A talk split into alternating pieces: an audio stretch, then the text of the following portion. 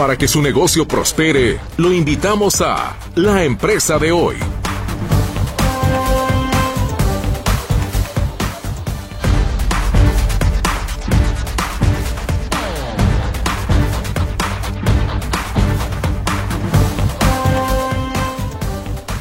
¿Qué tal? ¿Cómo está? Muy buenas tardes. Qué gusto me da poderle saludar en este miércoles ya, 8 de noviembre de 2023.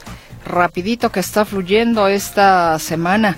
Muchísimas gracias por el favor de su compañía, de su escucha.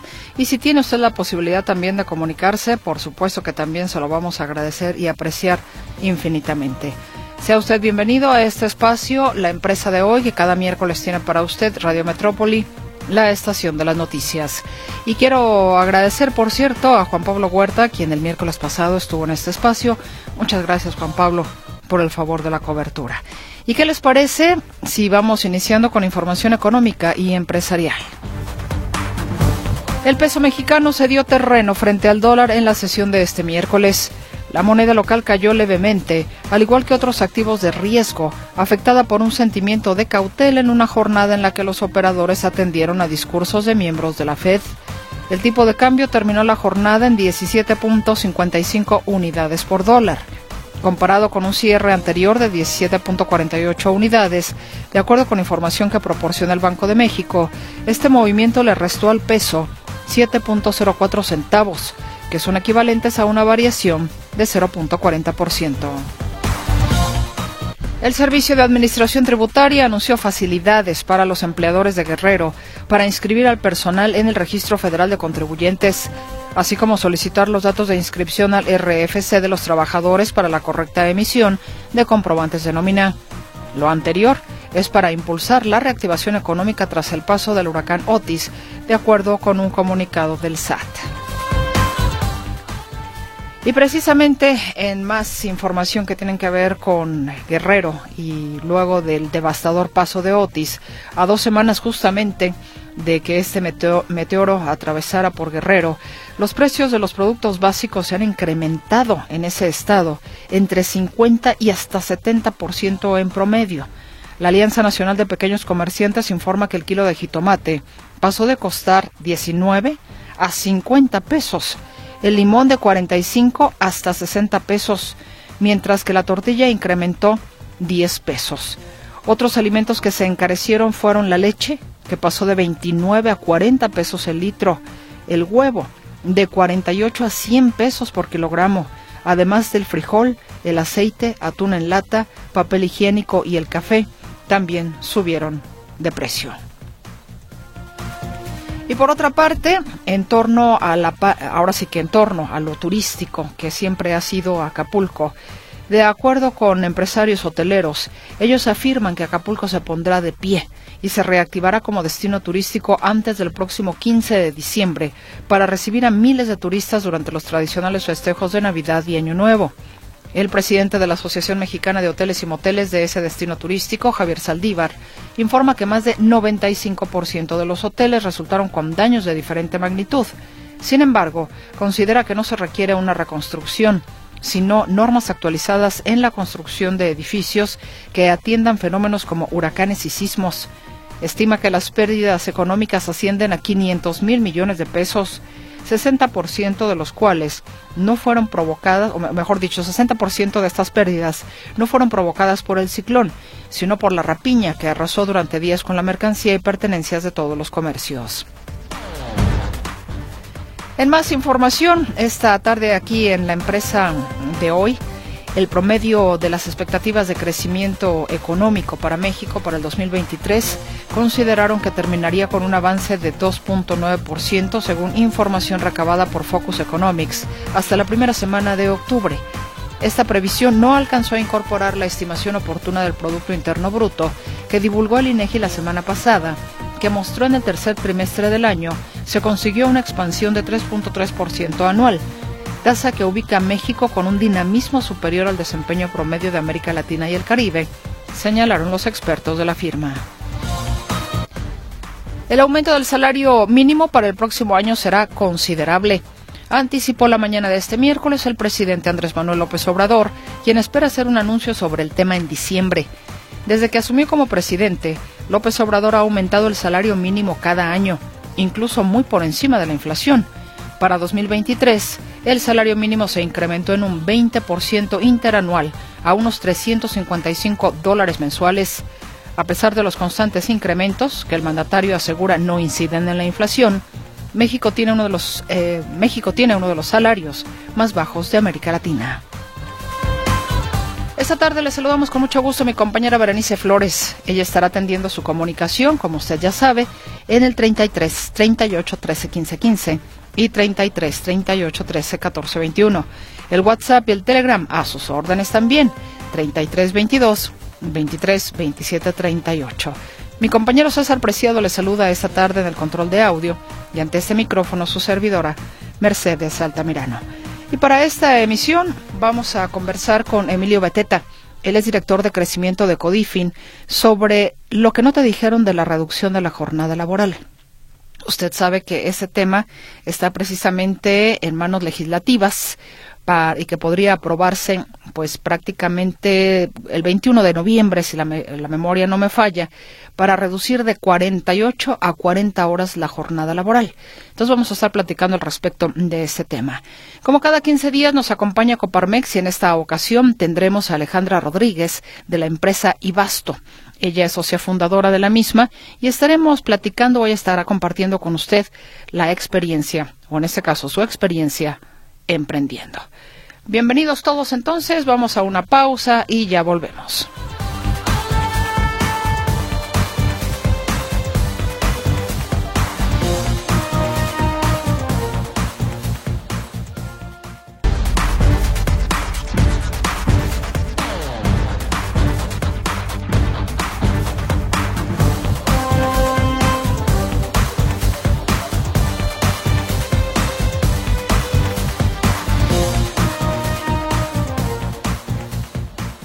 Regreso con usted en este espacio de la empresa de hoy. Le informamos que la calificadora Moody's revisó al alza su proyección de crecimiento para la economía de México en este año.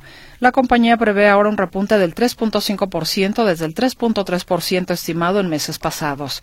Además, el próximo año espera un crecimiento del 2.3%, luego de una proyección anterior del 1.9% afirma que para 2024 el país tendrá una fuerte actividad productiva. El Consejo de Cámaras Industriales de Jalisco tiene nuevo coordinador. Se trata de Antonio Lancaster Jones González, quien sustituye del cargo a César Castro al frente del organismo privado para el periodo 2024-2026. Lancaster Jones fue presidente de la Cámara de la Industria Alimenticia de Jalisco y del Consejo Coordinador de Jóvenes Empresarios. En esta administración ha aumentado 43% el presupuesto del gobierno del Estado al pasar de 116 mil millones de pesos en el 2019 a 167 mil millones para el 2024, señala la Coparmex Jalisco. Detalla que aunque el sector salud y educación han recibido aumentos presupuestales de 28 y 48% respectivamente, eso es aún insuficiente y se ubican por debajo de lo que marca la OCDE.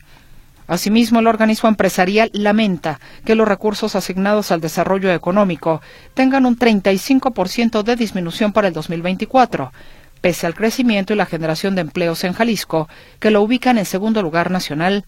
También, Coparmex critica la baja en el presupuesto al área de innovación. Hacemos una pausa y ya volvemos con ustedes.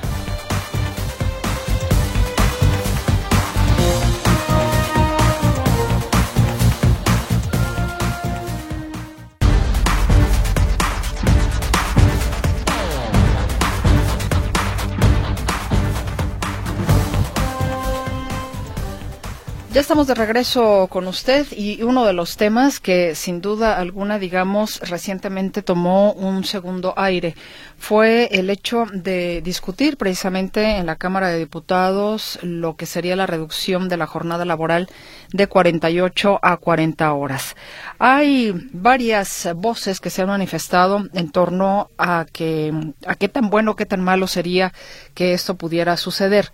En el caso, por ejemplo, de la OCDE, de la Organización para la Cooperación y Desarrollo Económicos en México, su director para América Latina, Mario López Roldán, señalaba dos aspectos importantes. La gradualidad y la flexibilidad que no se pueden convertir, dijo, en pretextos para proponer una reforma que ya debió haber tenido un avance hace mucho tiempo. Estamos hablando que hay otras voces que están en contra de esta situación, otras que por supuesto están a favor. Las que están a favor particularmente señalan situaciones o temas que tienen que ver, por ejemplo, con eh, la falta de tiempo de las personas para realizar otro tipo de actividades, el cansancio mental, físico, por supuesto, dependiendo también de cuál sea la actividad o, o la naturaleza del trabajo. Pero, en fin, se esgrimen muchos argumentos. Esta tarde, mm, precisamente para poder entender eh, la parte, digamos, económica. Hemos eh, hecho contacto con Emilio Beteta. Él es director de crecimiento de Codifin para hablar de lo que no nos han dicho de la reducción de la jornada laboral. Emilio, le saludo con muchísimo gusto y le agradezco infinitamente su tiempo para la audiencia de Radio Metrópoli y la estación de las noticias acá en Guadalajara. ¿Cómo está? ¿Qué tal? No, muchísimas gracias por, por la invitación y más para hablar de un tema tan, tan interesante y tan importante. De entrada, podríamos quizás, eh, Emilio, hacer una especie de resumen de qué fue lo que motivó para buscar la reducción de la jornada laboral en nuestro país. Claro, o sea, creo que la, reducción de la jornada laboral es una reforma que ha sido ampliamente discutida en México en, los últimos años. Pues, como bien sabemos, esta reforma va a reducir la semana laboral de 48 horas a 40 horas, ¿no? Eh, esta reforma tiene la iniciativa porque en teoría tiene el potencial de mejorar la calidad de vida de los trabajadores, pero como bien sabemos, pues también podría tener un impacto negativo en el mercado laboral. ¿Cuál sería ese impacto negativo? Porque inclusive entendíamos que había una especie, una especie como eh, de lobby de empresarios que estaban buscando en la Cámara de Diputados que esto no se diera. E, eso, digamos, como la primera instancia cuando empezó a discutirse el tema, ¿no? Porque ahora tomó este segundo aire de discusión. Claro, pues, según datos que, que tenemos nosotros, que estamos eh, pues bastante metidos en toda la parte del mercado laboral, eh, nosotros podemos prever que aproximadamente se van a, va a haber eh, unos despidos de alrededor de 300 mil personas, ¿no? Que se podrían perder, no dado a la reforma, sino a un mal manejo de la implementación de la reducción laboral, ¿no? Esto, digo, podría deberse a que la reducción de las horas de trabajo podría afectar negativamente la productividad de las empresas, lo que, pues digo, de manera un poco como consecuencia podría llevar a recortes de personal para compensar, ¿no? ¿Por qué en países europeos se tienen menos horas trabajando y no, no se argumenta, digamos, esta parte? ¿Cuál es la diferencia entre los países europeos o los que tienen ya esta reducción de horas, inclusive si no estoy equivocada, en Sudamérica está Chile, si no estoy, eh, si no me si no me equivoco, ¿cuál podría ser la diferencia con México? ¿Por qué tendría que irnos mal a nosotros reduciendo las horas de trabajo? Sí, estos son especulaciones. Yo creo que, eh, como, como bien mencionas al, al, principio, creo que se pueden dar bastantes recomendaciones para evitar que esto pase. Esto no significa que sea algo inminente. Creo que nosotros eh, recomendamos o, los expertos recomendamos que para poder garantizar que la reducción de la, eh, de la jornada laboral tenga un impacto positivo en el mercado laboral, eh, nosotros hemos visto que se recomienda que se implemente de manera gradual, ¿no? Y que se acompañe pues, con medidas para aumentar la, la, productividad. Este, creo que también es importante eh, garantizar la protección de los trabajadores que se vean afectados eh, por, por la pérdida de empleo, ¿no? Nosotros creemos que esto es una iniciativa que, aunque sí se, se vea o, se, esté llevando por parte del gobierno, debe de haber cierta colaboración entre los empresarios y el gobierno federal para poder tener mucho mayor flexibilidad a la hora de implementar esta, pues así que es esta nueva jornada laboral para pues mitigar el impacto que podría tener, ¿no? Deberíamos de tener mucho más flexibilidad, el gobierno podría ofrecer, ofrecernos ciertos incentivos eh, a, las empresas. Este, y digo, claro, tener una planificación súper cuidadosa y un compromiso de todos los empresarios, de todos los sectores, este, para poder llevar esta reducción pues, gradual de la reforma laboral. ¿no? Ah, tiene muchas aristas esta, esta situación, porque, a ver, Emilio, nos dicen también que los trabajadores mexicanos trabajan mucho, pero producen poco. A, ver, vamos, vamos como desglosando eso, ¿no? O sea, yo ahí la verdad eh, discrepo, creo que a comparación de, digo, de otros países, eh, los, los mexicanos trabajamos, trabajamos duro y trabajamos bien. No por algo la mano de obra es tan demandada en todos los lugares del mundo. Eh, si, si, si fuera de, ese modo, creo que no tendríamos la demanda que tenemos hoy en día. Este, pero como bien dices, o sea, creo que, hay eh, opiniones divididas. Eh, de hecho, hoy en la mañana está leyendo un estudio que hizo la consultora McKinsey Company, que es una de las consultoras más importantes a, nivel mundial, y ellos eh, eh, establecen que la semana laboral de 48 horas eh, va a aumentar la productividad de las empresas. Y esto se debe a, pues, a, que los trabajadores están más descansados y trabajar, bueno, motivados cuando trabajan mucho menos horas, ¿no? Este, pues, ellos, digo, de un poco adelantándome en el estudio, dicen que puede ayudar a reducir el estrés, la ansiedad de los trabajadores y claro, pues tener una, un impacto positivo en la salud física y mental este, de todos los colaboradores de las empresas, ¿no? Entonces, al final del día, y ya un poco para dar como la, otra que la, de la moneda, creo que en México, este, y según el INEGI, no estoy mal, el 62% de, de, de, del sector de, de servicios representa el empleo total.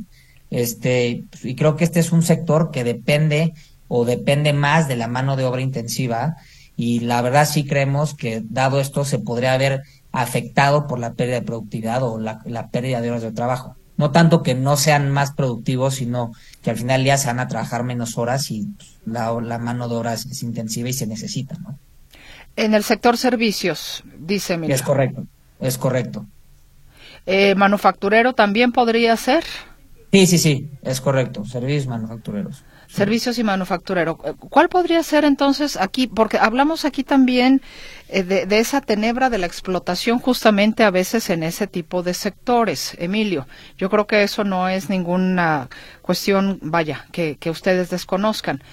Pero si en este caso, y, tronar a la gente, porque luego de repente vemos que hay empresas que truenan a la gente, que aparte no tienen el tema de la seguridad social, pues entonces a veces no sé para qué nos sirve una jornada de 40, 48, 50 horas si las empresas hacen lo que se les pega la gana con sus trabajadores. No, o sea, tienes toda la razón y creo que aquí para poder pues mitigar los posibles efectos negativos de la reducción de la jornada laboral, como mencionaba, creo que es importante que las empresas, los trabajadores y el gobierno tomen las medidas adecuadas, ¿no?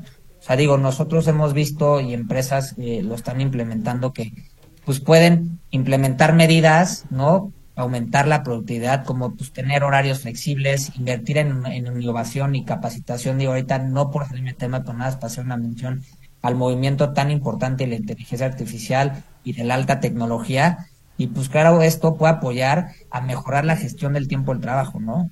O sea, creo que igual eh, en un mundo tan cambiante está en nosotros, los trabajadores, así como en las empresas, eh, o nos vemos un poco obligados a mejorar nuestras habilidades y conocimientos para ser más competitivos y más eficientes en el mercado laboral, ¿no? Este, no, no, adelante, adelante, perdón. No, no, no, no, no, no adelante. Es que precisamente me, me parece, Emilio, que toca un tema muy importante porque precisamente eh, en las economías con mayor productividad hay jornadas laborales más cortas.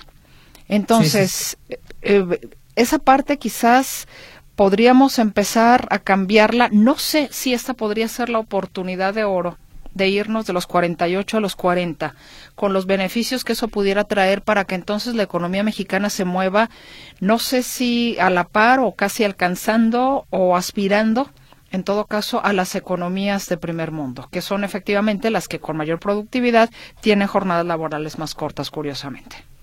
Sí, o sea, creo que esto igual adelanta un poco un cambio eh, que era inminente. Este, al final del día, como todos sabemos que, que va a costar adaptarse y más si llevamos años eh, llevando o, trabajando de una manera, eh, no sé si sea la óptima, la debida o no, eso ya lo, lo dirán los números después, pero pues al final del día creo que pues, como, como, como te mencionaba y sí, me gustaría hacer como, como mucho énfasis en esto, creo que tener, o sea, implementar medidas adecuadas, eh, para poder hacer la reducción de la, de la, de la, del, del, horario laboral o la jornada laboral, creo que es lo más importante, ¿no? Y depende no solo de las empresas del gobierno, sino también de los trabajadores y hacer así que un conjunto para poder tener una medida adecuada y, que no se sufra esta pérdida de empleos que, nosotros prevemos. Precisamente hablando de esta pérdida que ustedes prevén de 300 mil empleos, ¿Cómo se toma esta medida en torno o justamente a, la, a los sectores que mencionaba de servicios y de manufactura, más o menos tomando en consideración el porcentaje? Es correcto, o sea, eh, eh, eh, se toma con, base en eso, este, y, un poco también por un dato que, que no, no apoya al, número, no es algo que, que, que lo defina, pero hemos, visto, hemos visto, o hay otra palabra de la moneda que dice que la reducción de la jornada laboral puede existir una pérdida de productividad del 2%, ¿no? O sea, el 2% te podrá decir poco, pero pues para unas empresas no se, significa mucho. Este, entonces, creo que eso también, o sea, digo, suma el número, pero sí creemos que especialmente en los sectores donde la mano de obra es intensiva, eh, son los que más van a ver afectados. Ahí pueden eh, aplicarse otras medidas como no diferentes turnos, etcétera, pero pues claro, es una medida que es más costosa para las empresas, porque al final del día yo creo que se tiene que llevar sí o sí, ¿no? O, como mencionamos, la implementación de nuevas tecnologías y de nuevas habilidades que en nuestro punto de vista no creo que reemplacen al humano nunca, pero sí creo que pueden ser un gran complemento para hacer que las horas de trabajo sean mucho más efectivas y mucho más eficientes. Los países del primer mundo en esos sectores digamos que sí invierten lo que tendrían que invertir las empresas mexicanas eh, para cubrir lo que se quedaría, digamos, descubierto al pasar de 48 a 40 horas, tomando en cuenta eh, estos giros de servicio y manufactura? Sí, claro, creo que eh, los países del primer mundo tienen o están mucho mejor integrados con el avance de la tecnología. Creo que tienen una integración de primera mano eh, y como te mencionaba, o sea, creo que muchos países, especialmente eh, tercermundistas como México, entre otros, vemos eh, que la transformación digital es algo que dice, oye, no, pues ya nadie va a trabajar, todos vas a perder el empleo, pero, pues digo, te voy a dar un dato aquí como para dar una perspectiva un poco más grande, y esto es un dato que da el Foro Económico Mundial, donde ellos dicen que se estima que la inteligencia artificial y la automatización podrían eliminar alrededor de 75 millones de empleos para 2025. Pero, o sin embargo, también se prevé que se generan 133 mil, no, 133 millones de nuevos empleos, ¿no? O sea, que es prácticamente el doble. Entonces, a lo que voy, creo que ciertos trabajos como los conocemos hoy en día podrán dejar de existir per se, pero no significan que no evolucionen así como eh, ha evolucionado el mundo, ha evolucionado la tecnología, y es más bien cómo nosotros podemos ayudarnos y apoyarnos de ella para ser más eficientes y mucho más competitivos en el mercado laboral. Es que eso es muy importante, Emilio. Vemos cómo la tecnología, digamos, nos está rebasando a cada minuto y nosotros tenemos que hacer a veces este doble esfuerzo por estar más o menos a la par y creo que eso también ha dejado inclusive a muchas personas sin trabajo, ¿eh? Habrá, habrá que decirlo, lamentablemente, gente que no se quiere actualizar, que no quiere saber nada de la tecnología y resulta que llega a solicitar algún trabajo y ándate tú, ¿no? Entonces, por eso tenemos también, me parece, un eh, grado de desempleo importante de las personas que no se quieren actualizar en la materia. Es correcto. Y digo, como decía, creo que depende del gobierno, los trabajadores y de las empresas, ¿no? Ahora sí que invertir en innovación, capacitación, gestión del tiempo, horarios flexibles, creo que es una combinación de todo y especialmente para nosotros eh, los colaboradores, yo lo he visto día con día en, la empresa donde, donde, que tenemos y en la que trabajamos, que hay tantas herramientas que salen día con día que ya es imposible decir, oye, no sé, no lo he aprendido, creo que sí depende de nosotros de digo, enfocarle nos va a costar tiempo, hay que invertirle, nada, nada va a ser regalado, pero creo que ya hay tantas herramientas hoy en día que te pueden facilitar, ¿no? Ese, ese, pues, el, conocimiento, que te pueden eh, ayudar a adquirir nuevas habilidades de manera gratuita sin ni o sea, sin ni siquiera tener que hacer una, una inversión, ¿no? Y hoy es una de las partes por las que nace Codifin, este, entonces digo, por ese lado, contentos de poder apoyar hasta cierto punto a la transformación digital de México. Emilio, le comparto participación de nuestra audiencia. Miguel Ángel García Aguilar nos dice, con el mismo empuje que defienden a una minoría de trabajadores del Poder Judicial, defiendan la jornada laboral de 40 horas y el aguinaldo de 30 días en beneficio de millones de trabajadores. Nos dicen también por aquí, la reducción de horas no es más que reducir el tiempo que los trabajadores realmente no laboran, sino que se van al baño o alargan los procesos. Sobre la productividad, las plantas más productivas, más eficientes de varias armadoras de autos están en México. Hay malos salarios porque eso, porque eso fue la apuesta del país para atraer inversión. Muchos mexicanos van a Estados Unidos y trabajando mismas horas en la construcción ganan más que en México. Allá tienen todas las medidas de seguridad y las herramientas adecuadas que hacen más fácil la tarea. El tiempo de trabajo vale más de acuerdo al código postal en el que trabajes. Hay algún par de comentarios, no sé si tenga algún comentario, Emilio. No, o sea, creo que, todos los comentarios tienen, eh, o sea, tienen mucha razón, este, y, y, son puntos muy válidos. Este, pero al mismo tiempo creo que al final ya si, si, si todos hacemos o todos apoyamos a la transformación, este, creo que va a llegar un punto que la mano de obra especial, y nosotros lo vemos en, el tema de tecnología, este, cada vez la, la obra, la, la, mano de obra, si se puede decir así, tecnológica en México es cada vez más demandada y la verdad los sueldos o sea, son súper son súper competitivos y creo que entre más eh, nosotros estemos abiertos a, implementar y a trabajar con estas tecnologías, es algo que no se va a ver del día a la mañana. Eso estoy totalmente de acuerdo. Pero sí es algo que poco a poco va a apoyar a que esto no mejore y que yo creo que pueden venir cambios cambios súper positivos. Y, y, un poco eh, al, primer comentario que nos daban, creo que es justo mejorar la gestión del tiempo de, del colaborador, ¿no? Este, creo que un poco en la mano con el comentario. Por aquí hay otro mensaje que nos llega, dice lo hecho en México está bien hecho y los que trabajan en la obra, todas las empresas buscan mano de obra en México por su calidad y barata, dice Francisca López y manda saludos cordiales.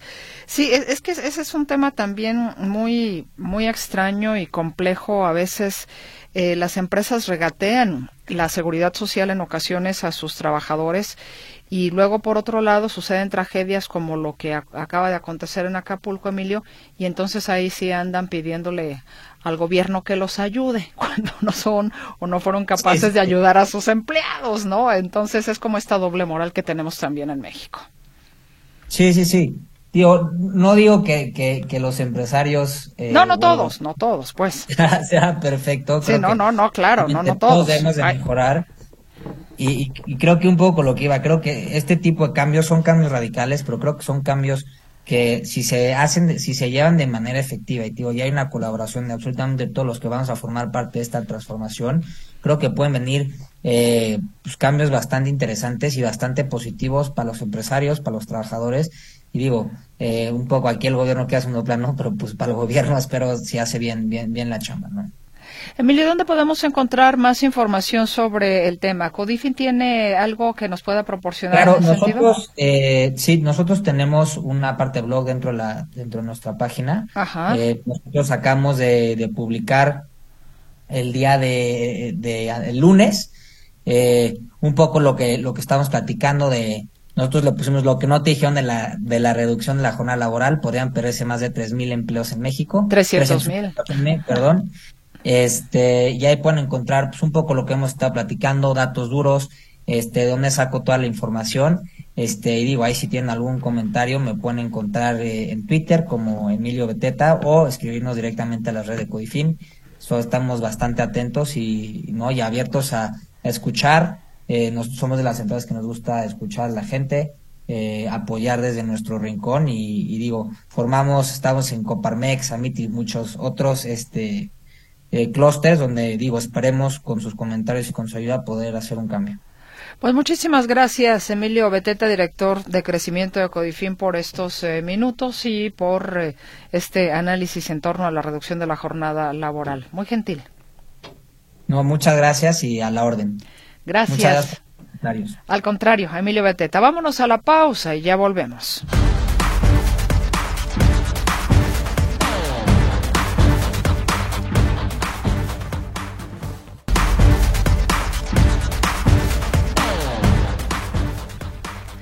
Les recuerdo nuestros teléfonos en cabina 33 38 13 15 15, 33 38 13 14 21, el WhatsApp y el Telegram también, ya lo sabe usted, están a sus órdenes en el 33 22 23 27 38.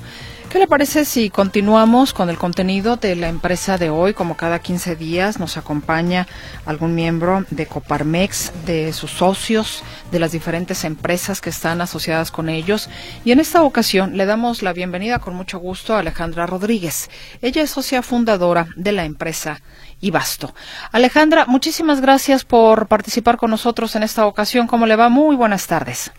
Muy buenas tardes. Eh, muchas gracias por la invitación muy bien, muy emocionada de platicarles un poquito de Ibasto.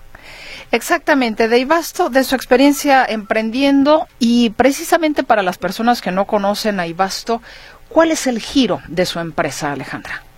Ibasto es una plataforma, una web app que le ahorra tiempo y dinero al dueño y la dueña de la tiendita gracias a que podemos surtirlos en línea. O sea, ellos levantan su pedido a través de ibasto.com y nosotros se las llevamos hasta la puerta de su negocio. ¿Estamos hablando entonces que es el mayoreo?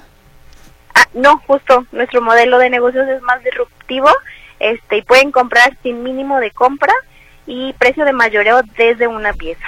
O sea, quisimos ser como ahora sí que escuchar a nuestros clientes, nuestras clientas, a los de la tienda, que se les facilita o más bien les conviene más no comprar por mayoreo muchas veces porque no tienen almacenamiento y, y además pues no les ajusta muchas veces el dinero, ¿no? Por estar comprando a mayoreo. Ah, ok. Entonces, especialistas eh, únicamente, digamos, en, para los expendios, no para eh, la, la, adquisición particular, digámoslo así. Ajá, sí. Para los expendios, ajá. Sí, claro, nuestros clientes actualmente son tiendas, carnicerías, fruterías, incluso negocios, bueno, personas que venden en el tianguis abarrote. También les prestamos el servicio de Ibasto. ¿Qué tanto, en, en, a ver, cómo se diferencian un, un, giro de otro? Porque no sé, por ejemplo, en el caso de aquellos alimentos, no sé, una frutería, pues como que el que tiene una frutería va y busca seleccionar la mejor fruta para sus clientes. Quizás habrá algunos otros productos que no tengan tanto ese problema. ¿Cómo Ibasto puede o, o, diferencia, digamos, cada giro de acuerdo a los clientes que tiene que surtirles la mercancía que van a vender? Mira, te voy a platicar en la parte del catálogo de la tienda que somos o de la frutería, ¿no? Uh -huh. Somos no perecederos. Haz okay. de cuenta que ajá, solo el 8% de los productos llegan directo a la tienda de la esquina. Este 8% es cigarro, cerveza, refresco y panadería, ¿no? Toda la despensa básica y todos los demás productos no perecederos, ellos tienen que ir a buscarlos muchas veces al centro de abastecimiento eh, que es alrededor de un 90% y no justo no tenemos frescos, ¿no? Entonces es fruterías atendemos a las fruterías que venden abarrote, pues que completan su negocio con la venta de abarrote. Perfecto. Ahora, ¿cómo nació precisamente la idea? Porque el tema es justamente, Alejandra, compartir con el auditorio su experiencia emprendiendo en este, rubio, en este rubro, perdón, usted como socia fundadora de Ibasto.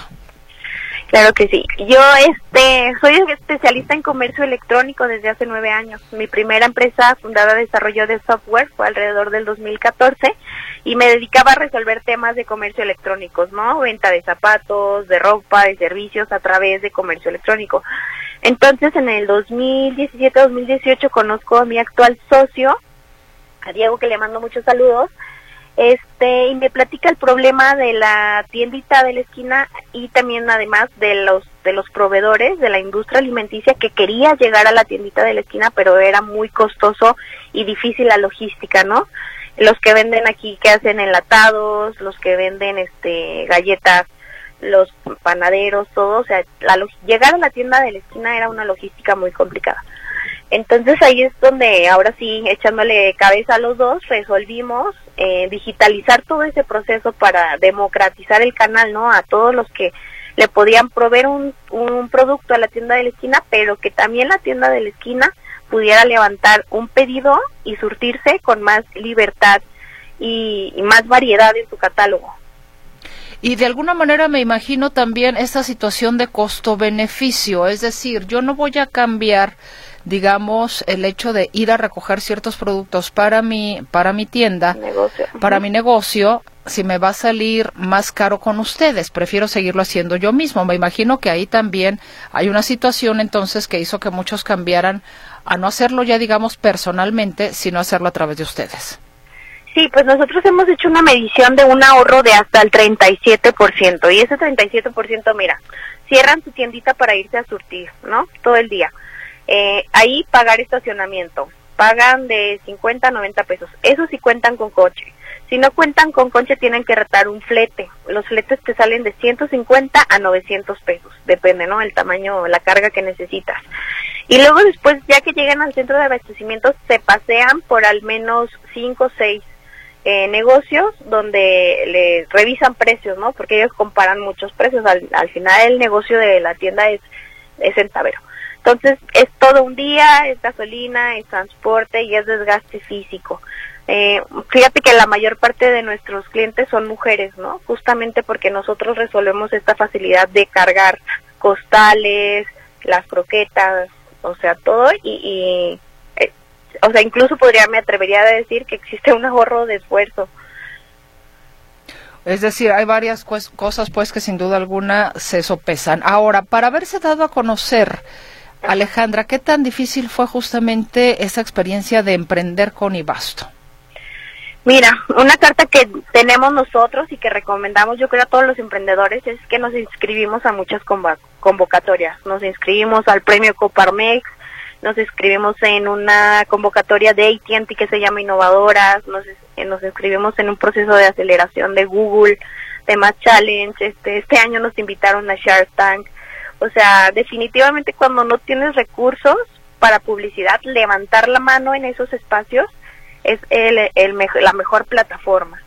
Eso es un, no sé, un consejo que yo le daría a las empresas, participen, apliquen y dense a conocer, ¿no? Porque son como dicen cinco minutos de fama, pero son este cinco minutos que te van muy bien, ¿no? Que de ahí agarras clientes cada que te hacen un artículo en el periódico, que te dan el premio, etcétera.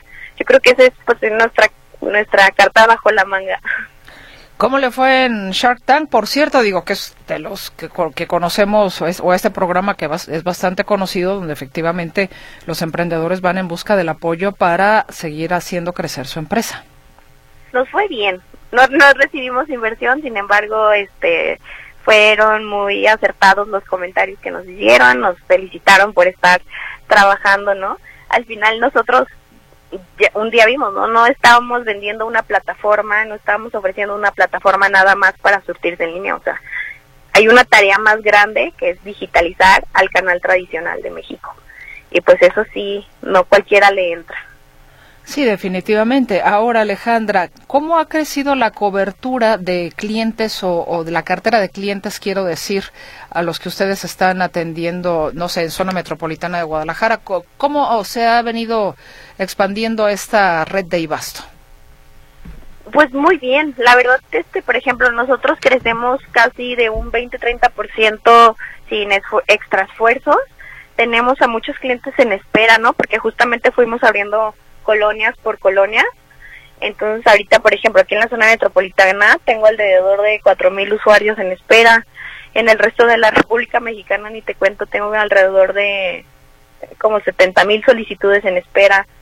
O sea, realmente lo que sí sabíamos es que esto era un problema que sí sí se necesitaba atender, pues. Y se notó luego luego en cuanto salimos al mercado, el sin anunciarnos ni nada, el primer día ya había llegado un pedido. Entonces, este, sí, sabíamos que era una necesidad, pues, de estos negocios. Alejandra, no los haga esperar mucho porque los puede perder. Totalmente de acuerdo, no, sí, justo ya estamos en etapa de expansión, entramos en una etapa de expansión, justo ya tenemos ahorita respaldo de inversión para poder agarrar toda la zona metropolitana y en poco tiempo Jalisco. Jalisco es un estado maravilloso para atender estos negocios y además aquí hay muchos proveedores alimenticios muy buenos, ¿eh? Muy buenos y muy importantes. Eso lo quería preguntar, Alejandra. ¿Qué tanta competencia tienen de acuerdo con este modelo de negocios que ustedes han implementado en, en, en Ibasto? Pues mira, justamente yo creo que tenemos eh, directamente plataformas en línea, somos muy pocas, somos alrededor de unas cuatro y unas empiezan a atender Guadalajara, luego se van de Guadalajara, luego regresan, este, eso, pero realmente somos muy, muy, muy pocas, cuatro plataformas. Sin embargo, ya muchas abarroteras, que se podría decir como competencia indirecta, muchas abarroteras se están digitalizando, ¿no? Las abarroteras de toda la vida, que, que ahorita pues ya les está alcanzando el comercio electrónico a todos, se están digitalizando y la verdad me da mucho gusto, ¿eh? Me da mucho gusto porque justamente aquí hay abasto para todos. Ahora, Alejandra, me, me, me, pongo un poquito más atrás en la historia que precisamente nos contaba usted. Si lo capté bien, 2018 conoce usted a su socio, usted con experiencia de e-commerce, eh, con su nuevo socio generan Ibasto. Eh, de 2018, ¿estoy en lo correcto? Sí, por, por esas fechas. Sí, empieza la digitalización. Usted con su experiencia de e-commerce, con este nuevo proyecto viene una eh, situación un tanto cuanto complicada. Estamos hablando del COVID-19 en el año 2020. El e-commerce comenzó a crecer mucho precisamente a raíz del COVID-19. Muchas empresas que no lo utilizaban pues de repente echaron mano de esta herramienta para no quebrar en sus empresas o para no dejarlas caer, ¿no? Algunos quizás lo utilizaron un poco más. ¿Cuál fue su experiencia precisamente prácticamente con una nueva empresa, con la experiencia del e-commerce, con el COVID-19 encima. ¿Cómo capitalizó Alejandra Rodríguez todo esto para Ibasto? Bueno, la, o sea, nunca me ha gustado como jactarme, ¿no? Que fuimos de las empresas beneficiadas con el COVID, porque en realidad creo que el COVID fue una situación que no benefició al mundo, ¿no? Por lo contrario, tuvo muchas pérdidas. Sin embargo, es verdad que esta situación nos obligó a recurrir a los medios de comercio electrónico, ¿no? Porque pues estábamos en una situación donde no, podíamos salir de nuestras casas. Eh, como, como se imaginarán, el dueño y la dueña de la tienda muchas veces son personas de la tercera edad. Son personas de la edad que estaban sumamente expuestas entonces, por lo tanto, Ibasto vino a resolver llevárselos, ¿no? Que no pararan su negocio y llevárselas. Y además, las tiendas de la esquina fueron un lugar más seguro porque al evitar aglomeraciones, al ser espacios más controlados, más pequeños, eh, los, las personas empezaron a ir más a tienda. Está comprobado, ¿no? Que se creció, pues, que ellos crecieron su venta durante el COVID alrededor de un 40%. Entonces, eh, ahí es donde nosotros, pues, crecimos pero sobre todo en esa etapa, con nosotros empezamos operación en el 2019 y entonces en el 2020 todavía estábamos pivoteando algunos puntos de probar la plataforma, la facilidad. Entonces, pues claro, esta situación terminó de ayudarnos a, a comprobar que estábamos en el, en el camino correcto, pues aumentaron el número de pedidos, pudimos hacer la adquisición de los primeros camiones, este fue una situación que a nosotros nos aceleró y nos apresuró a crecer, ¿no? Que si no que si no hubiera existido en esta situación del COVID, tal vez te hubiera estado diciendo que esa situación estaba llegando apenas ahorita, ¿no? Cuando la gente no tenía apuro de utilizar estos medios digitales. Efectivamente, e, el asunto es que la necesidad es un motor, no en momento determinado, la necesidad de resolver alguna situación. El COVID-19 llevó a buscar alternativas y una de estas alternativas fue precisamente el e-commerce. Y bueno, eh, prácticamente, bueno, ya se nos está terminando el tiempo, pero aquí hay la participación de una persona eh, que le comparto. Alejandra, nos dicen, muy bien esta empresa, deberían tener servicio a domicilio, sería un éxito, gracias, señora Vega. Ese es el comentario que ella hace y digo, sí me llama la atención por lo que usted precisamente al principio de esta conversación nos eh, daba a conocer que a veces es solamente un artículo el que ustedes llevan a esa a esa tiendita y muchas veces una persona, digamos un particular, a veces nomás requiere un artículo. Exacto. No, sin embargo, bueno, muchas veces eh, lo que pasa en la tienda de la esquina es que eh, representan a toda una colonia, ¿no? Nosotros hemos hecho cálculos y una tienda de la esquina tiene que impactar aquí en Jalisco a 200 personas a su redonda.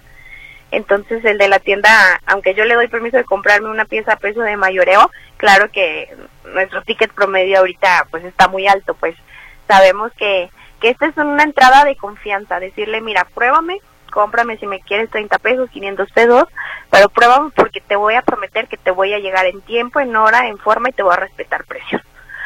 Entonces, Pero ya que se quedan con Ibasto, pues ahorita ya tenemos clientes desde el día uno que comenzamos hasta la fecha. La verdad es que le hemos echado muchas ganas a ser muy transparentes con los precios y a ser este, cumplidos con los tiempos que prometemos. ¿Cuántas personas están trabajando ya en Ibasto?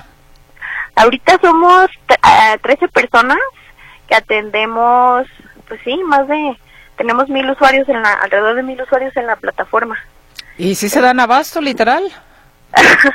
ya estamos creciendo, ahorita sí, justo estamos en etapa de promotores y todo para crecer el equipo.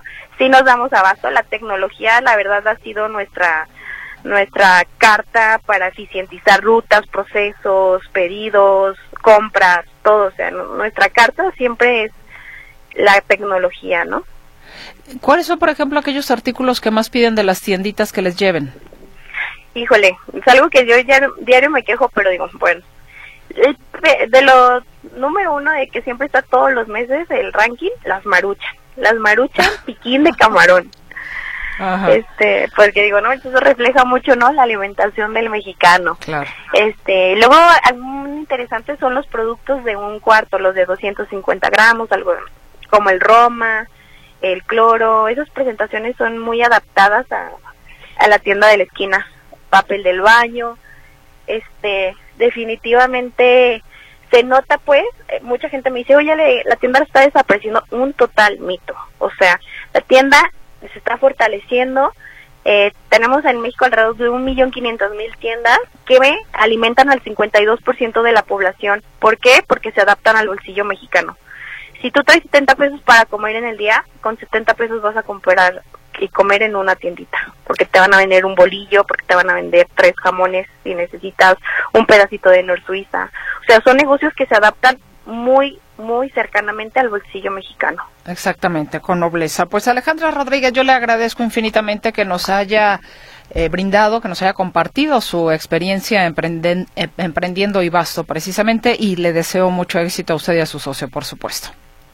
Muchas gracias pues los invito a los dueños y dueñas de la tienda a surtirse en ibasto.com. Gracias, Alejandra Rodríguez. Gracias. Y a usted gracias por su escucha, que tenga una gran tarde y si nos escuchó en la retransmisión, que tenga un estupendo jueves. Hasta la próxima.